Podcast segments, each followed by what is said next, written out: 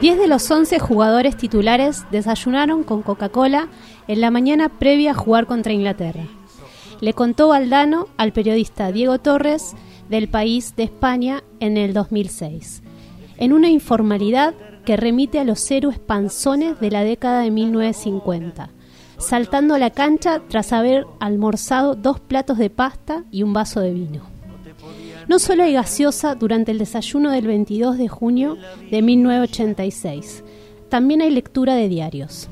Como todos los días, a la concentración llegan dos de los matutinos deportivos que se publican en el Distrito Federal. Ovaciones y esto.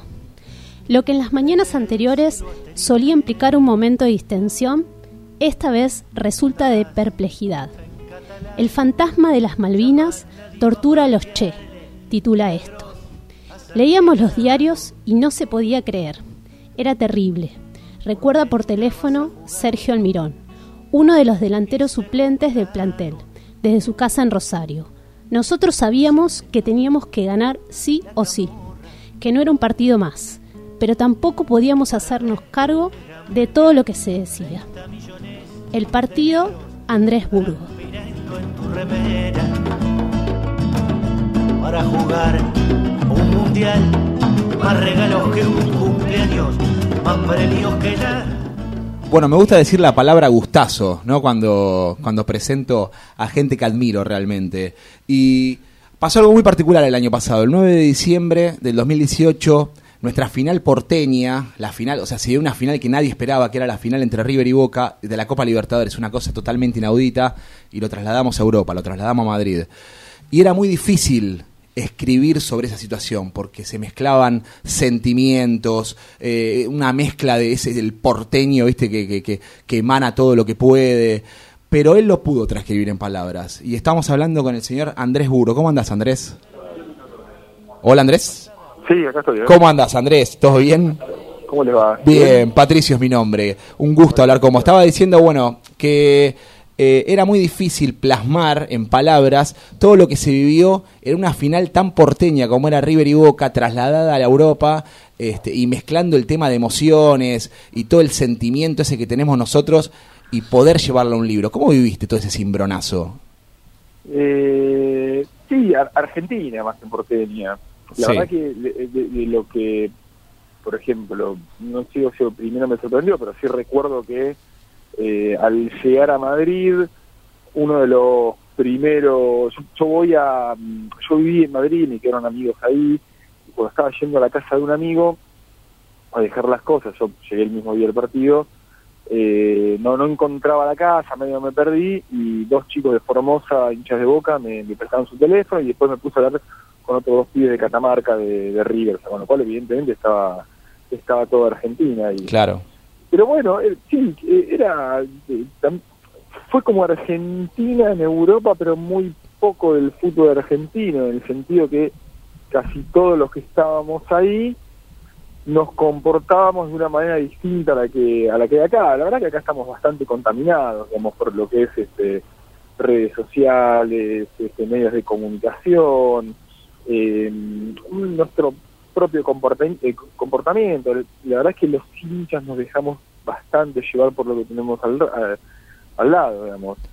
Eh, y allá con comportamiento, no, no me gusta decir la palabra ejemplar, pero sí bastante civilizado. Y lo que pasa es que, bueno, a mí me tocó estar también en Madrid, me llamó mucho la atención el tema de eh, eh, poder, a ver, poder estar festejando quizás, eh, te digo antes del partido, quizás uno a 10 cuadras del otro, sin ningún problema, porque bueno, vos también fuiste parte de eso. Y la pregunta es, ¿por qué acá? ¿Cuáles son los intereses eh, que hacen de que acá no podamos vivir eso? Y es la gran pregunta. Claro, Eh, en parte, bueno, pues los, los medios de comunicación, las redes sociales nos llevan a eso, eh, y creo que el hincha termina siendo muy, eh, termina actuando muy por, este, muy por contagio. Y hay como un efecto ba- barra brava, barra brava en, la gente normal, para decirlo de alguna manera. Mucha gente que apuesta al aguante, apuesta al- a, a ser incluso más barra, o aparentar ser más barra brava de los propios barra brava, que ya ni se pelean entre ellos porque lo que ellos quieren es mantener el negocio, el negocio se mantiene sin violencia, o sin violencia física. Eh, en- creo que va un poco por ahí, la verdad un poco me excede a mí la explicación, digamos, más para un, so- un sociólogo, Claro.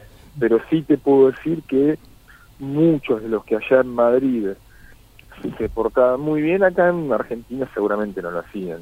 No, no, sin duda. Eh, vo- voy al libro de Ser de River en las buenas y las malas, un libro que me tocó leer. En un, lo escribiste en un momento muy complicado de, de la historia de River, que fue Mm. post-descenso. Sí. ¿Cómo, cómo, ¿Cómo hacías en ese momento? En realidad es muy difícil para, a ver, especialmente vos porque sos hincha de River, no mezclar los sentimientos y, y- y- y ser, a ver, dentro de todo lo que se pueda parcial en, en- en la forma de escribir, ¿no? Pero ¿cómo se hacía desde el dolor para escribir un libro? Es que, bueno, por eso fue una gran ayuda, digamos, porque yo, me, yo, yo era parte del, bueno, yo, no, no, no por ser yo, sino por ser un hincha normal, digamos, era, era gran parte, era parte de la historia. O sea, en ese sentido me ayudó. Y después, básicamente, digamos, yo soy muy hincha de River, digamos, yo tengo una relación de, amor con mi club. No, no, no sé si me considero un fanático en el sentido de, este, no, no, no soy un enseguecido, yo me doy cuenta de las cosas que pasan, de- después puedo tener, este, puedo saber más o menos de fútbol, eso por supuesto, digamos, pero, pero no me miento, digamos, o sea, no, no, no me canto falta en video con 22, yo sé si River está bien o está mal. Eh, y al mismo tiempo, digamos, yo no, no, no, no suelo meter, bueno, no suelo, no, no me meto con, con el rival, me parece una estupidez eso. Eh, mira, cuando, cuando hacía ese libro yo no, no, no, no tenía como muy claro si tenía que decir ahí que yo era hincha de River o no. Pero bueno, me- me- cuando empecé a escribirlo y escribía en tercera persona en el plural, ellos los hinchas de River, un poco siendo, bueno, no digo, sí, bueno, eh, salí del, del closet, para decirlo de alguna manera. Soy hincha de River, ¿qué, qué, qué estás ocultando? Digamos? Por eso ese prurito de ser periodista deportivo no puede decir de quién sos hincha. Qué sé yo, digamos, yo creo que la única manera de, de que ese libro saliera más o menos bien era, bueno, diciendo yo soy de River, a mí me está pasando tal cosa, bueno, yo con, con mucho menos tiempo, fue un poco lo que hice también en el segundo libro, ¿no? Andrés, eh, buenas noches, Hernán Jiménez, te habla de este lado, ¿Qué ¿cómo estás? Eh, Andrés, mi pregunta va por, por el lado, bueno, ya quiero saltar eh, al libro de la final de nuestras vidas. Eh, esa fecha, ¿queda en la memoria o solamente queda plasmado en, un- en el libro y pasa? No, mirá, mirá el, el 9 de diciembre de 1962, eh, eh, Boca le gana a River 1 a 0 con un... La verdad es que no me acuerdo quién hizo de Boca, pero sí me acuerdo que, que Roma le atajó un penal Lem. Y se, pasaron 50 años y se sigue hablando de ese partido. Eh, así que imagínate si no sé, este partido, mm, al menos hasta hoy, después, por supuesto, digamos, la historia se sigue recibiendo todo el tiempo, digamos, la historia no es algo muerto, sino que se escribe todo el tiempo, y es posible que River y Boca vuelvan a jugar otras finales. Mientras tanto, es, es el partido más importante de la historia del fútbol argentino, de- a nivel clubes, ¿no? Eh, a nivel clubes no hay como ese, está claro, está, está claro, eh, para bien y para mal, porque era un partido mm, sin comparación, o sea, no, no- no- básicamente no se lo puede comparar con ningún otro porque fue superior a todos, eran los dos equipos que concentran el 70% de, del país definiendo el campeonato más importante de- del continente, no hay más que eso. Eh, bueno, fue lo que dijo Gallardo, no hay más que eso. No hay más que esto, sí. Estamos hablando con el señor Andrés Burgo, escritor y periodista. Yo te quería preguntar, en un momento del libro, este, vos haces reseñas sobre cómo ibas viviendo cuando River iba pasando de fases y cómo vos ibas especulando si River y Boca se iban a cruzar en la final durante el no, libro. yo me quería matar. Eso, No, no, y lo mal que la estabas pasando. No, yo me quería matar. Yo incluso fui, me fui a trabajar al Mundial de Rusia y ya en un momento pensaba diciendo, uh, ahora cuando vuelvo este, hay que ver si... Porque al principio como que River y Boca la tenían, entre comillas, no te digo que fácil, pero decís, bueno, van a seguir avanzando. Y estaba esa cuestión, y, y- y especialmente cuando un amigo me dice, che, ¿te diste cuenta que ya hay finales en la cancha de River, la segunda? Y ahí fue como el apocalipsis, diciendo, no, yo esto no quiero. No, mismo en un momento hasta aclarás. Juega contra Gremio, Claro, eso. Y yo no quería que River ganara. Este, tampoco quería la, la debacle, digamos. O sea, festejé un poco cuando cuando nos hacen el primer gol, el único gol que nos hacen, Sí. allá en, en Porto Alegre, este, me, me hice un poco el distraído diciendo, uy, bueno, yo qué barbaridad, pero estaba bien para mí. A cuando Armani le traje el mano a mano a un delantero brasileño que no, no recuerdo el nombre, como que, bueno, mejor, tampoco quiero perder 2 a 0. y, y después, después nada, que yo cuando el penal es como cuando, para que pase lo que tenga que pasar, digamos, ahí tampoco quería que lo errara, digamos. Pero bueno, me agarré la cabeza, ¿no? hice el gol, me agarré la cabeza diciendo la que se viene ahora y bueno, a partir de ahí era, bueno, ya está, listo, es inevitable. Claro. Traté de mirar lo positivo, decir, este, ok, es un partido que si le pones es deja que mate, pero si lo ganás, y es la reivindicación, es, es casi la, la, la- el, el- el- el cierre de la parábola poética que nadie imaginaba este, en, en la época del descenso, era dar vuelta a la taba de una manera impresionante, ¿no? Buenas noches, Andrés. Te habla Florencia. ¿Cómo estás? ¿Qué tal, Florencia? Bien. Te voy a cambiar de libro. Eh, te voy a preguntar acerca del partido, el libro que publicaste en el 2016. Y lo que te quería preguntar es qué te motivó a escribir un libro entero de, de un partido eh, 30 años después, ¿no? Porque hablamos del partido Sí. Argentina-Inglaterra en el 86. Y de- yo después de, de ser de River quería escribir un libro del Mundial 86, que no, no se había publicado mucho al respecto entonces, pero mm, eh, quería escribir el Mundial 86, bueno, no solo porque Argentina ganó, sino porque era como mi mundial, ¿no? Era, yo tenía 11 años, lo viví de una manera muy intensa. Pero yo en esa época estaba muy influenciado por un libro llamado Tener en Instantes, que lo escribió un escritor español, Javier Sargas, y, y habla de un, de un fallido golpe de Estado en España.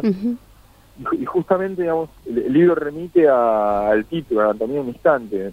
Eh, eh, en este caso en particular se refería a cómo el, el- el presidente de España, Adolfo Suárez, cuando entra un militar golpista al, al Congreso, que era donde estaba en ese momento el presidente español, eh, bueno, todo, claro, entra a golpe de pistola y se tiran todos al piso menos el, presidente español, una forma de decir, el presidente soy yo, vos podés entrar con un revólver, pero a mí no me sacás. Y hace un libro extraordinario, 800 páginas, a partir de ese momento, de ese instante, como que va y vuelve todo el tiempo.